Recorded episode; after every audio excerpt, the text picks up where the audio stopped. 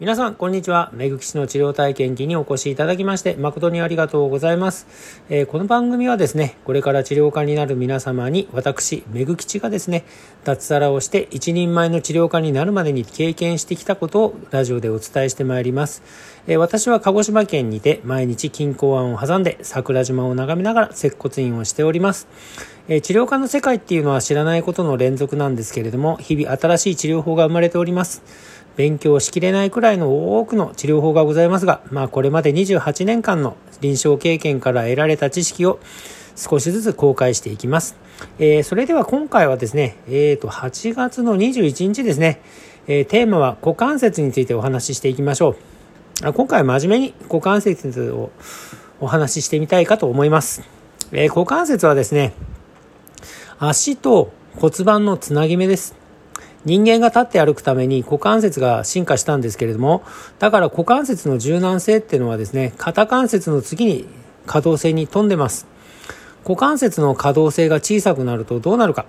股関節の上下の関節にある膝とか腰にですね、かなり負担を強いることになります。だから股関節が硬い人の共通点としましては、膝が痛いですとか、腰が痛いっていう症状が多いんですけれども、まあ、これって股関節が動かない分だけ、膝や腰にですね、無理な動きを強いたために、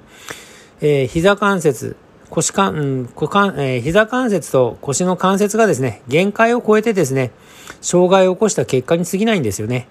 だからこの股関節を柔らかくする方法っていうのはまあ2種類あるんですけれども、まず1つ目、えー、反射点っていうのを刺激する方法。2つ目、足の中指をですね、刺激する方法の2種類があります。じゃあ1個ずつ説明していきますね。まずはですね、反射点を刺激する方法なんですけれども、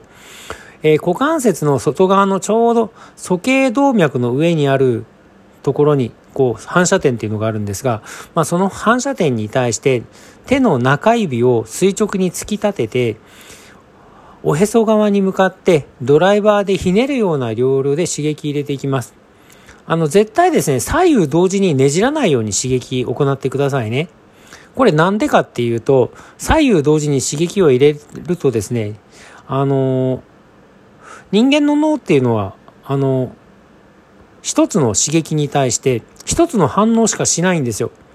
だから、あの、左右同時にやっちゃうとですね、人間の脳は、まあ本当とても素直で、とてもかつ単純に反応するように作られているもんだから、本当今さっき言ったように、まあ、一つの刺激 A っていう刺激に対して B っていう結果しか出す、まあ、反応しか示さないんですよ。だからあの同時に2つ以上の刺激を入れないように。だからまあ2つ以上の刺激入れた場合ですね脳はまあどの刺激優先したらいいんですかっていう感じに混乱しちゃうんですよ。なもんでそうなってくると適量の刺激に対してのみ反応するようになってしまいます。だから、まあ、ツボとか、まあ、ありますよね。反射点を、まあ、刺激するようなのが。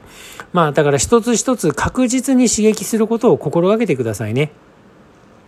だからまあ股関節のその反射点のま刺激時間っていうのがあるんですけれども、だいたい45秒から90秒目安に行ってくださいね。まあ、しかし、あの、ツボと同じようにですね、強く押しすぎると内出血しちゃいますんで、手首の大体重さぐらい、まあ、手首の重さより軽めかな。まあ、軽く手首の重さを乗っけるぐらいで十分だと思います。まあ、刺激の時の単位なんですけれども、大体あの、仰向けで足を肩幅に開いた状態で刺激するのがポイントです。えー、二つ目の刺激方法なんですが、足の中指を刺激する方法ですね。えー、股関節っていうのは、まあ、可動性が小さいので、まあ、股関節の可動性が、まあ、小さいんで、まあ、足の中指っていうのを、まあ、直、私なんかも利用するんですけれども、えー、患者をですね、仰向けの状態で、足をですね、肩幅に広げた状態にするんですよ。で、施術する人は、あの、患者の足の中指の付け根の関節をですね、指でしっかりつまみます。で、足の中指掴んだら、小指の方向にだいたい押し込みながら緩やかに50回回していきます。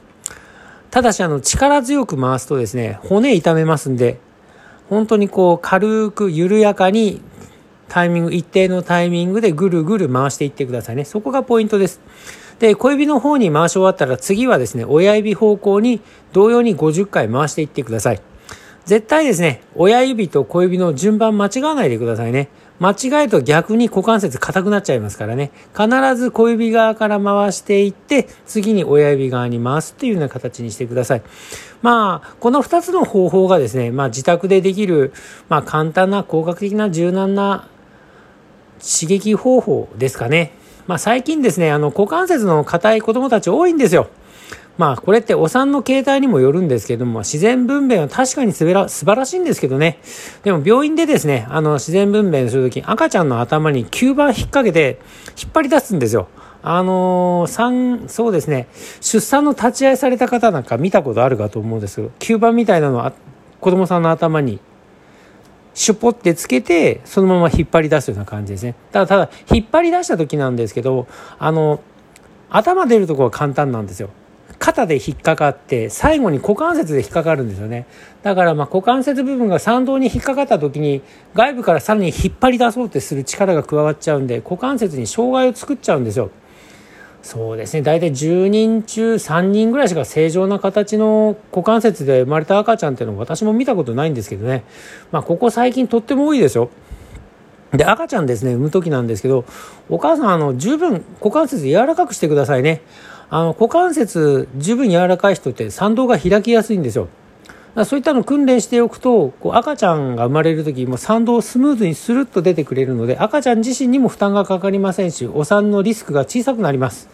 だからまあ柔軟はよくしておいてくださいね。だから子供たちの股関節が硬い原因っていうのはまあお母さんの股関節が硬くなっちゃってて参道が狭いんで引っ張り出す時に股関節引っかかっちゃうからそれ思いっきり引っ張るんで股関節痛めちゃうんですね。だから最近女の子たち、まあ、スタイル気にしすぎて、まあ、極端に小さい骨盤の人っていうのは最近出てますよね。骨盤を小さくするために骨盤調整しちゃって、まあ、だからそうなってくると赤ちゃん生まれてくる時に本当負担大きいんですよ。だからまあ妊婦さんってまあまあ赤ちゃんのために安定した骨盤作っていかないといけないんでちゃんとしたあのね妊娠する時にはいい感じの骨盤にしてからまあ、あの赤ちゃんを育てていくような形してください。あの骨盤っていうのはですねあの赤ちゃんにとってはあのベッドなんですよ。ベッドがきついとねね赤ちゃんも成長しづらいじゃないですか。だからあの十分赤ちゃんが成長できやすいような形の骨盤にしていってください。でお産が済んだら今度は骨盤小さくする操作をすればいいので